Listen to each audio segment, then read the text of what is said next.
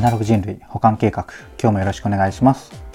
はいどうもゆうとです。この番組は聞いてるだけでほんのちょっと IT リテラシーがアップしちゃう。そんなお得なお話を日々しているラジオになってます。たまたま聞いちゃった方もほんの少し聞いていってくださると嬉しいです。はいということで今日は何の話をしようかなっていうと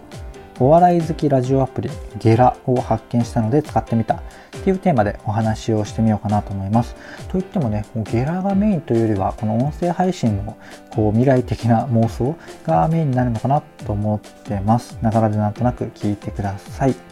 ということで早速本題なんですがこれお笑いラジお笑い好きラジオアプリゲラっていう感じなんですけど、まあ、要は、えっと、お笑い芸人にちょっと特化したような感じのラジオあのアプリの、えー、ラジオプラットフォームっていう感じのアプリですね。で運営会社が面白くって、ファンコミュニケーションズっていう A8 ネットっていうね、あのアフィリエイトのこう ASP っていう、まあ、プラットフォームをやってる会社さんが、このゲラっていうのをやってて、まあ、なんでやってるのかなっていうところまで全然深掘れてないんですけども、あのなんでやってるんだっていう感じで面白いなと思ってます。で、ゲラってアプリ、まあ、使ってみたんですけど、感想としては、まあ別に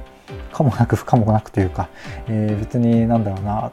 スタイフ的な、えー、ライブの新しい体験とかもなければ別にそんな不具合が、えー、多発してそうというところもなくって、えただただこうお笑いの、え関連の人が、えー、しっかりいらっしっかりというかそこのなんかレベル感というか認知度のかあのレベル感もなんか絶妙で面白かったんですけどね。ララランドの方が例えば、えー、コンビでやってピンでもそれぞれ配信してるとか、えー、あったりとかえっと、確か、多分違ったら、あの、間違いで、あの、すいませんなんですけど、なんか結構、そのゲラ放送局みたいな感じで、なんか、収録ちゃんとしてるような感じだったような気がするんですけどね。まあでもそこは、ま個人的にはあんま関係ないというか、この気軽なこのスマホ1台でラジオ配信ができる時代に逆行しているので、まあそこを価値にしていくような形に頑張ろうとしてるんだとしたら、えー、僕的な意見としては申し訳ないんですけど、なんか微妙なんじゃないかなと思ったりしてます。で、ここからもう完全にさらに適当な、えー、妄想なんですけれども、妄想というかまあ、でも一般論とか混ざりつつなんですけど、あのプラットフォームって結局そんな何個もいらないよねって話はいろんな、えー、書籍とか、まあうん、Twitter 上とかノートとかも多分たくさんある話だと思うんですけども要はこれ YouTube とかみたいに、えー、何かのプラットフォーム YouTube であれば動画のプラットフォームもちろん TikTok みたいにショートムービーとかちょっとジャンル変われば、えー、あるんですけども基本的にはこう一強であの淘汰されていくんですよね。で SNS テキスト的な SNS で言うと例えば僕の知ってるところで言うと先生の SNS とか医者の SNS とかかなりこう偏ったというか特定の業界とか特定の用途で使われる SNS っていうのは、えーと、SNS じゃなくてもか特定の用途で使われるプラットフォームっていうのは、えー、独自の文化を遂げていったりするんですけど基本的にはこう1個に残るんですよね。でなぜかっていうと、まあまあ、これも技術的なところが大きいと思うんですけど YouTube って、まあ、例えば僕であればほとんどお笑い系を見るとするじゃないですか。そしたらもう僕の見る YouTube って基本的にはお笑いの動画を見るサイトアプリになるんですよ。要はこう視聴履歴とか、えーとまあ、興味関心をロジックで判定されるんで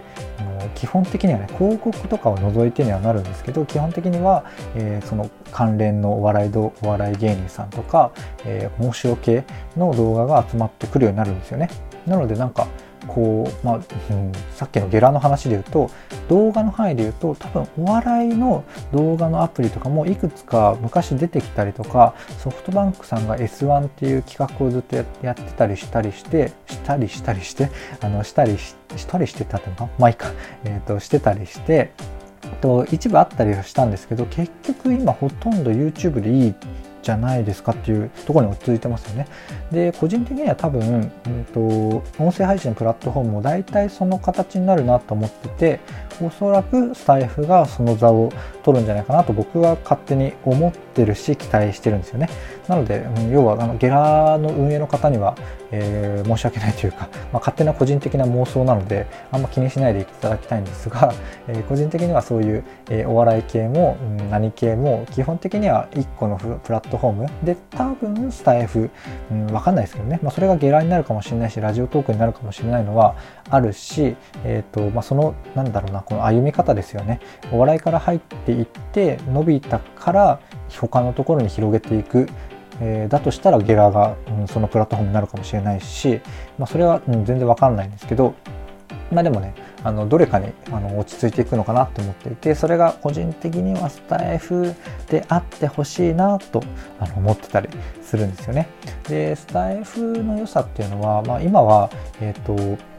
配信している方と、えー、聞くだけの方のバランスがまだまだ、えーとまあ、初期段階ってことはあって配信したい人が多いんですよねでも音声配信ってこの発信のハードルがめちゃめちゃ低いと言ってても、えー、僕みたいにこう5分以上1人で話し続けることができるって別に面白かろうが面白くなかろうが滑舌が良かろうが滑舌が良くなかろうが、えーと、できる人ってかなり少数だと思うんですよね。その感覚多分間違ってないと思うんですよね。なので、今例えば64で、まあ、73、まあまあわかんない。わかんないんで半々だとしましょう。あの、55で配信してる人と聞くだけの人がいるとするじゃないですか。もうちょっととか全然、まあ別の配信でも言った気がするんですけど、えっ、ー、と、YouTube とかだともう9割以上聞くだけあ見るだけ。で TikTok だと8割以上8割ぐらいあの聞くだけ。なんで音声だと多分6割5分とか7割ぐらいは聞くだけになると思うんですよね個人的には。なのでこれからどんどん、なんでこの話してたんだろう。これからどんどんあと聞くだけの人がこう増えていく。のでスタエフの良さって結構このコミュニティ的なところがあったりするんですけれどもここから広がって、うんと、だんだんと、えー、コンテンツ重視の人ももっともっとあの有名どころ今 Voicy でやってらっしゃるような方Voicy でやってるというか Voicy でやるような著名人の方もスタエフを選ぶ方がもっともっと増えてきて、えーとまあ、いろんな使われ方が、えー、ある。SNS 的にこう声でつながる SNS という形でコミュニティ的にも使うもよしだし、えライブ配信メインでこうイベントの、え配信をするもよしだし僕みたいにこうコンテンツの配信を、え重視して黙々と、あのひたすら配信を続けるポッドキャスト的にえやっていくっていうのもあるかなと思っていてこの自由度と自由度がありつつもそれぞれでそれぞれというかいろんな形で、えっと、際立ってってこう体験がいいと僕はスタイフのことを思ってるんですよね。僕はなのでコミュニティ的なこともしないしライブ的なところもあんましないんですけれども、えー、使わないところも含めてスタイフ、にめっちゃ惚れ込んでいるよっていうなんか謎のメッセージで 終わろうかなと思います。10分弱か。こんぐらいなので終わろうかなと思います。まあとはいえね、お笑いラジオアプリこのゲラっていうのはちょっとなんか半分ディスっちゃったような形になりつつあるんですけども全然そんな気持ちはなくて、えー、僕は、えっと、ラランドのあのお二人好きなのでそのために結構多分今後も開くと思いますし、えっと、しばらくはねまあ、僕は結構 結構というかあんまりこの、スタイフでは語ってこなかったんですけれどもとラジオ配信めちゃめちゃ好きなんですよね。8分ぐらいか。あと1分ぐらいその話だけ一瞬して終わりますかね、まあ、AM ラジオめちゃめちゃ聞くっていうところから、まあ、推察はできるんですけども僕ラジオで今パッと思いつくだけでも三四郎オードリー、えー、和牛ハライチかまいたち、えーあとは霜降り明星、えー、とか有吉さんかとか、まあ、パッパパッパ出てくるぐらいしかもこれずっと長期で聞いてますかね。うん、なのでそれぐらいもともと芸人さんのラジオが、えー、めちゃめちゃ好きでそれをひたすら聞いてたりするんですよねプラスで、えー、近年ここ23年で Voicy が来て、えー、ここ1年1年じゃないか半年ちょっとでスタエフが来てるっていうそんな感じですねまあラジオトークとかレックさんっていうのもたまたまたまたまというか、えー、ちょいちょいでやったりして今後今後やってないか、まあ、見たりして聞いたりして、まあ、ちょっとやってたか。ラジオトーク26話ぐらいだけ配信して試しにやったんですが、えー、当時ねあの配信あのアナリティクス的な機能全くなくて、えーと、ちょっとよく分かんなくてやめちゃいましたね。まあでもその時からずっと好きでこの時2018年だったかな19年だったかな。でもまあずっと前からこう音声配信はしたかったんですよね。でそれでスタイフでやっとこういい感じにはまってきたっていうそんな流れになってます。うん。なんかお笑いが好きな話からなんか結局音声配信の話になっちゃったんですがそんな感じでねえーと、僕はスタイフが超大好きで、えー、頑張ってますというところで